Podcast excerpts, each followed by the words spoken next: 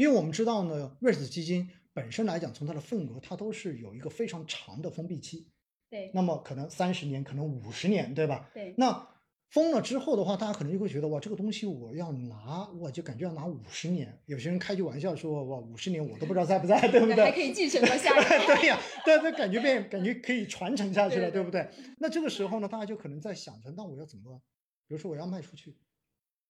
我又不能赎，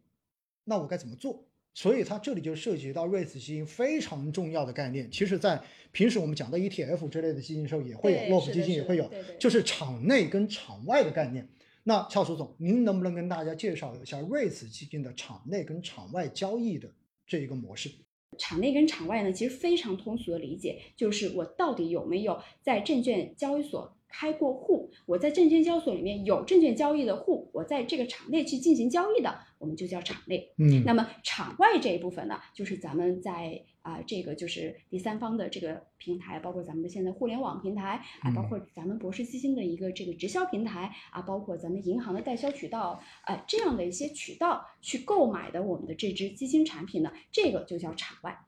那么我们这个产品啊，其实，在我们这个发行的初期，在我们六月呃这个去年首批的项目发行的初期是没有基金通这个概念，这基金通是后面我们才这个创新出来，交易所才创新出来的一个平台。所以我们当时一直在路演的时候，也反复的跟这个个人投资人提醒大家，哎，因为为了未来能够及时的去进行交易，尽量鼓励大家在场内进行购买。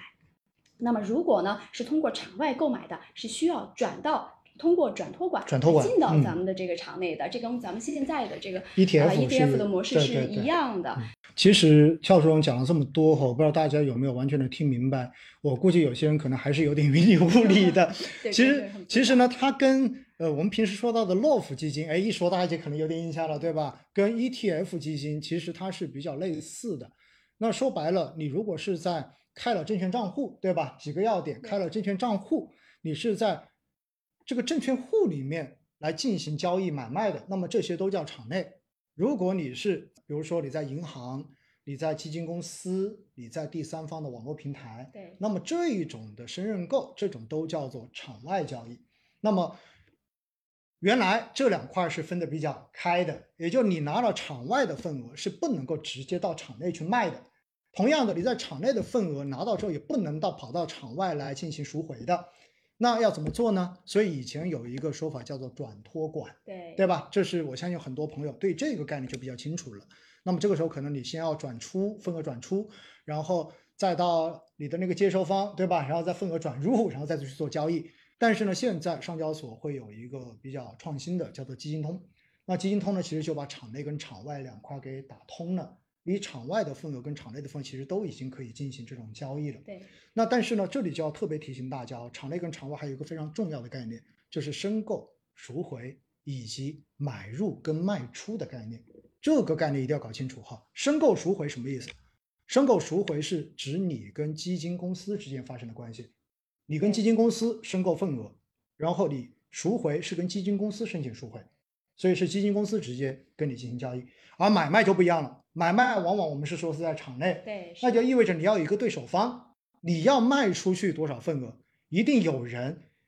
用合意的价格，然后来买你的这个东西，你才能构成成交。所以它就跟股票的交易是一个模式，对吧？就是价格要合意，然后这样子才能形成交易。那为什么要特别跟大家强调这一点呢？因为我们知道哈。呃，确实，之前基金通的话呢，现在呃，应该说现在还是在一个推广的过程中间，还在前期，所以在过往还是存在着场内价格跟场外价格的这一个明显的价格有偏差的情况，所以呢，我们一般会说它有可能会有溢价，有可能会有折价。就如果说场内的交易价格比它场外的基金的净值价格要高的话，那么我们这种叫做场内价格的出现了溢价。那现在很明显，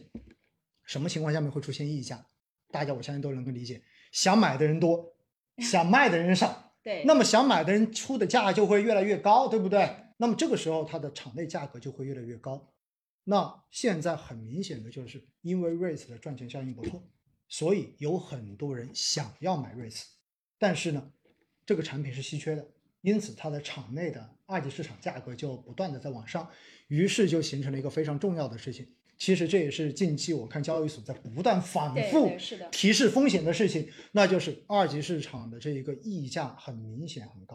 就是我们 REITs 它就跟股票跟这个债券可能都不一样，我的所有的这个呃价值二级市场的这个价格是一定围绕着我的底层资产的一个现金流来的，所以你可以看到你是不是啊买的过高了啊？最基本的判断就是我现在年报里面公布的我底层资产本身的一个价值现在的价值是值多少的，这嗯其实是一个基本的一个这个判断的一个逻辑。但是呢，呃，我们也一再的去提醒啊，这个投资人，如果未来的二级市场啊涨幅还继续的这个过高，偏离了它本身的一个这样的一个价值的话，那确实未来可能就要注意到咱们二级市场的一个风险了。嗯这是我们一直在跟到咱们的投资人反复强调的一点。嗯，其实说到底哈，就虽然 REITs 跟股票跟债券不一样，但是作为投资品种的话呢，它非常明显的特征就是它的这个价格一定是围绕着它的真实价值的，是的，它不可能偏离的过多。为什么？因为从投资的角度上面来讲，任何一个资产，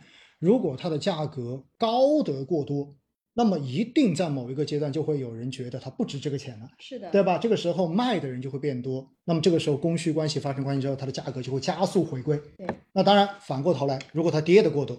那么自然跌到一定程度，就会有人觉得哇，它现在应该很值钱了，对吧？现在买，未来它肯定会回去的。是的，所以的话呢，大家一定要记得哈，其实包括 REITs 也好，包括所有的这一种就是有场内份额跟场外出现溢价的这一种，包括前一阵子我们看到的这种商品类基金，是，对吧？很明显，当出现非常明显的场内溢价的时候，大家会发现基金公司也好，交易所也好，会反复的提醒大家这个东西有风险，你要小心一点，因为这就是非理性的炒作。这种时候哈、真正的涨到很高的离谱的时候，大家要小心了。这可能就跟平时大家说所谓是所谓有有有人收割韭菜的这一种事情，也许就全部都有可能存在了。是，那纯粹就是个投机的操作了。因此，我们一定要去明白，REITs 基金最重要的就是，其实在我们的这种报告中间，已经非常明确的告诉你了，这个东西就值多少钱，它的价值是多少。所以要理性的去进行投资，千万不要因为短期看到这个东西很赚钱，尤其是场内价格有时候一涨的话，会涨得特别的快，对吧？特别的大，这样的话呢，给大家形成那种能短期暴富的这种预期哈。我我这里跟您说个特别好玩的事情哈，昨天我在公众号发了一篇文章，然后就是呃数据回顾过去的市场，然后呢，就有一个朋友给我留言，他说哇，按照你这么理性的这种分析的话呢，这基本上应该说我们很难暴富，对吧？或者说只要听你的话都很难暴富。然后呢，我就跟他回了一个哈，我说你还你想通过投资暴富，我说我觉得您应该很年轻，您可以去加油。重要的是这个还没完，结果今天有一个另外一个朋友看到我的这个回复之后，他居然跟我回了一句，他说：“难道投资不就是追求暴富的吗？”我说：“啊，为什么你会这么想？”然后他就说一个“富贵险中求”，然后我觉得我就只能跟他回六个点。其实哈，我觉得很多人对于投资的这个理解，往往他们总是把投资跟投机对，然后是的，是，完全把它混掉了。对对实际上，我们投资，我们必须要知道一个东西本身价值，或者说它为什么有投资价值，它的逻辑是什么，然后去判断出这个东西合理的一个增长，然后来预期自己合理的收益率。我觉得这比什么都重要。